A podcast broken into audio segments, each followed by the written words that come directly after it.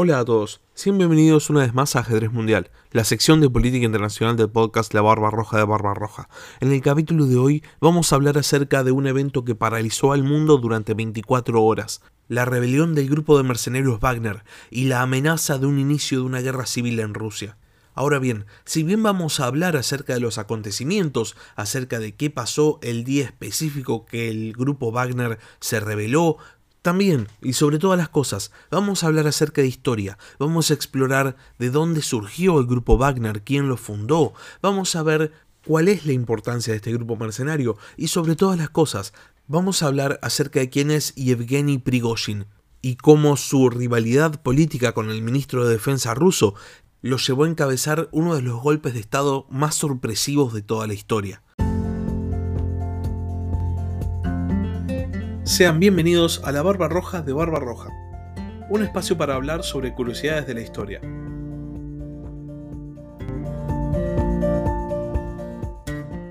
Los invito a empezar por el principio. ¿Qué es el grupo Wagner? O mejor dicho, ¿de dónde salió? ¿Cuál es su historia? Esto es algo que muchas veces se obvia, ni se menciona, pero realmente la utilidad de la historia reside en su capacidad de explicar el presente. Así que sin más, empecemos con la historia del grupo Wagner. Y para hablar de la historia de este grupo, primero tenemos que hablar acerca de su fundador, Dmitry Utkin, quien nació en el año 1970 en la República Socialista Soviética de Ucrania. Utkin fue soldado ruso hasta el año 2013, año en el cual se retiró, pasando a trabajar como contratista de seguridad privada para el grupo Seguridad de Moran o Moran Security, fundado por veteranos rusos. Específicamente, Utkin pasa a trabajar para una rama de esta empresa, un subgrupo que se llamaba Grupo Eslavo. Grupo Eslavo es contratado para cuidar los campos petrolíferos de Siria, por lo que Utkin parte en esta misión que resulta un completo desastre. Utkin vuelve con vida a Rusia y en ese momento decide fundar su propio grupo de seguridad privada, el grupo Wagner.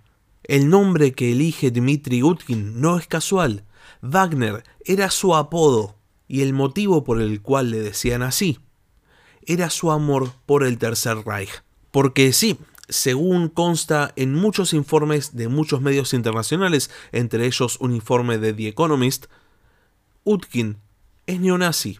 Y no solo es neonazi, sino que tendría varios tatuajes nazis, lo cual nos dice que no es un hecho que intente precisamente ocultar. Y acá ustedes estarán haciendo la siguiente pregunta. ¿Realmente Putin mandó a un grupo mercenario creado por un neonazi a desnazificar Ucrania? La ironía es tremenda. La cuestión es que el grupo Wagner hace su aparición formal en el conflicto entre Rusia y Ucrania en el año 2014.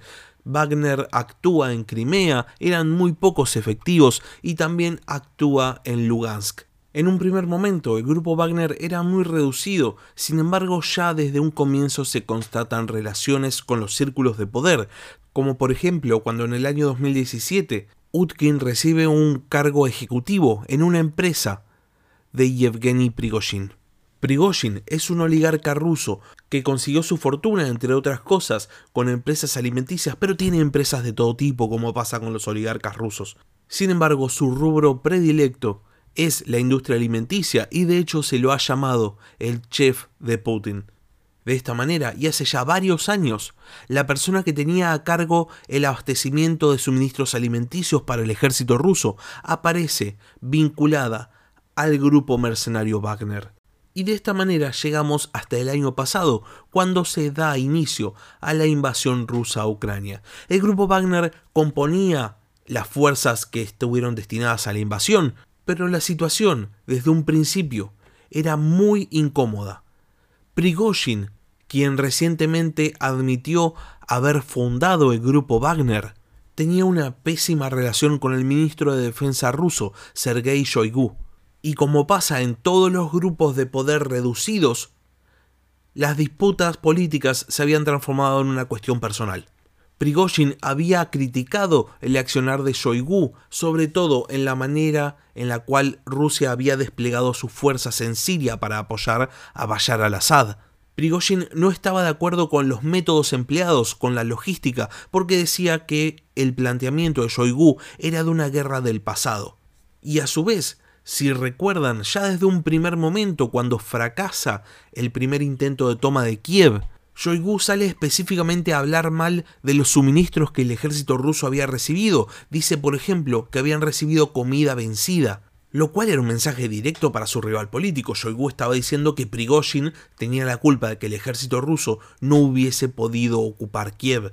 Y de esta manera pasan los meses, continúa este accionar conjunto incómodo entre las tropas de Wagner, comandadas por Prigozhin, quien afirma que a partir de septiembre de 2022 asume el control real de la fuerza mercenaria, y por otro lado Shoigu, máximo encargado del ejército ruso.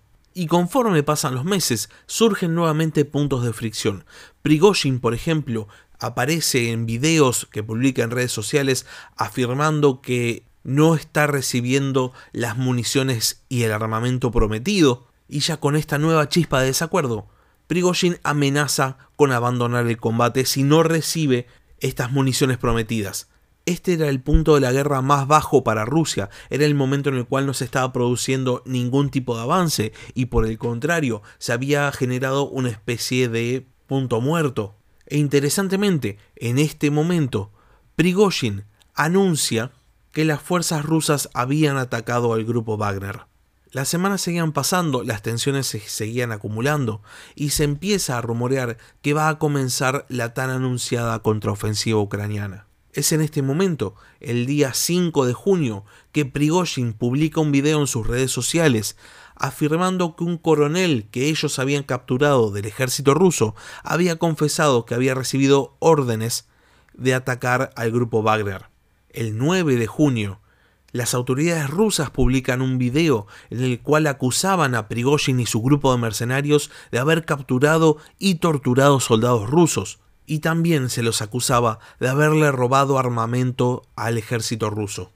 La situación era crítica y desde el alto mando ruso llega la solución. El 10 de junio, y amparado por Vladimir Putin, Sergei Shoigu anuncia que el grupo Wagner tiene una opción para seguir combatiendo. Cada uno de los soldados de Wagner tiene que firmar un contrato directamente con el ejército ruso. En esencia, esto implicaría la disolución de Wagner o cada uno de los soldados quedaría como un contratista privado pero bajo la dirección específica del ejército ruso, o sea que se transformarían básicamente en soldados rusos. Shoigu había ganado, su rivalidad política había terminado, Prigozhin no tenía nada más para hacer, era jaque mate. Los días empiezan a pasar y la situación para Prigozhin se vuelve cada vez más desesperada. Hasta que por fin, el día 24 de junio, empieza a aparecer en todo Internet un video que muestra un supuesto bombardeo del ejército ruso sobre posiciones del grupo Wagner. Y en ese momento, Yevgeny Prigozhin anuncia la sublevación. El oligarca ruso estaba completamente acorralado, no tenía nada para hacer, entonces decide atacar, literalmente. Empieza a circular la noticia por todo el mundo, se habla de golpe de Estado en Rusia, se habla de guerra civil. Prigozhin anuncia que su objetivo es uno solo, de poner al alto mando del ejército ruso. Está hablando de Sergei Shoigu. Y con el fin de lograr su cometido, levanta campamento y se dirige hacia Rusia. Nadie se esperaba esta situación, y prueba de esto es el hecho de que el grupo Wagner cruza la frontera entre Ucrania y Rusia sin ningún inconveniente y se dirigen hacia la importante ciudad de Rostov del Don, sede del Comando Sur del ejército ruso. Los mercenarios de Prigozhin llegan a Rostov del Don y toman, entre comillas, de la ciudad sin disparar un solo tiro. Después de un par de horas, siguen su ruta rumbo a Moscú, a mitad de camino en la ciudad de Voronezh hay combates entre el ejército ruso y los combatientes del grupo Wagner.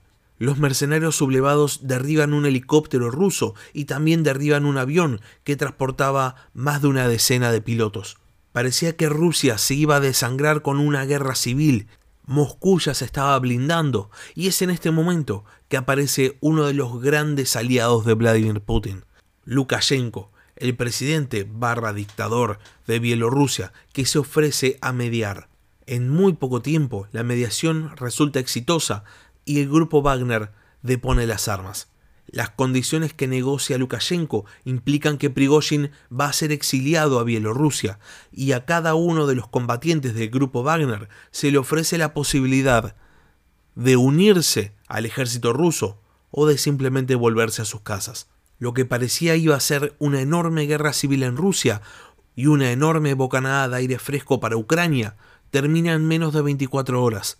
Y en este momento, siendo martes 27 de junio del 2023, todo ha vuelto a ser como era antes del intento de golpe de Estado, salvo por una cuestión. Ahora Rusia ya no cuenta más con el grupo Wagner y todavía no sabemos qué número de soldados de Wagner realmente va a empezar a estar bajo el mando directo del ejército ruso. Ahora bien, para finalizar este capítulo, hablemos sobre una cuestión muy particular, lo imprevisto de este intento de golpe de Estado. Porque sí, todos teníamos noticias de que Shoigu y Prigozhin no se llevaban bien, sabíamos que eran rivales políticos y también veíamos los videos tanto de Shoigu como de Prigozhin hablando mal del otro, era una cuestión bastante normal, pero de eso a una escalada que culminara en una guerra civil, parecía haber un mundo de distancia. O al menos, eso pensamos. Sin embargo, medios estadounidenses revelaron que las fuentes de inteligencia norteamericanas venían siguiendo el comportamiento de Prigozhin y sus opiniones y se daban cuenta de que un intento de golpe de Estado, de que una sublevación era inminente. Los norteamericanos estaban muy preocupados por esta cuestión. Y ustedes podrán preguntarse, ¿por qué? ¿No conviene a toda la estrategia de Estados Unidos que Rusia entre en caos? La respuesta es no. Porque al día de hoy, Rusia sigue contando con el mayor armamento nuclear del mundo y un caos generalizado en la Federación Rusa podría implicar que parte de ese armamento caiga en las manos equivocadas. El mundo, después de la creación de la bomba atómica, ya dejó de ser el mismo. Existen dos categorías de países, aquellos con capacidad nuclear y aquellos que no. Los que tienen capacidad nuclear forman parte de lo que antes se conocía como el concierto de naciones, países que son necesarios para mantener el status quo mundial. Esos países no pueden entrar en caos, no pueden tener un periodo de turbulencia generalizada, porque el hecho de un estallido de violencia armada dentro de un país nuclear implica la posibilidad de una destrucción masiva. Y con esto terminamos el capítulo de hoy. Y les dejo la siguiente pregunta. ¿Piensan que Prigozhin pudo haber tenido éxito ¿Y qué creen que va a pasar con este multimillonario ruso? Espero sus comentarios en la caja de comentarios de YouTube o también pueden escribirme un mail al mail del podcast la de gmail.com o por último pueden seguirme en Twitter en arroba barbarrojacast. Si no están suscritos al canal les agradecería mucho que se suscriban y también si les gustó el capítulo no se olviden de dar un like y de compartirlo. Muchas gracias por haber escuchado y hasta la próxima.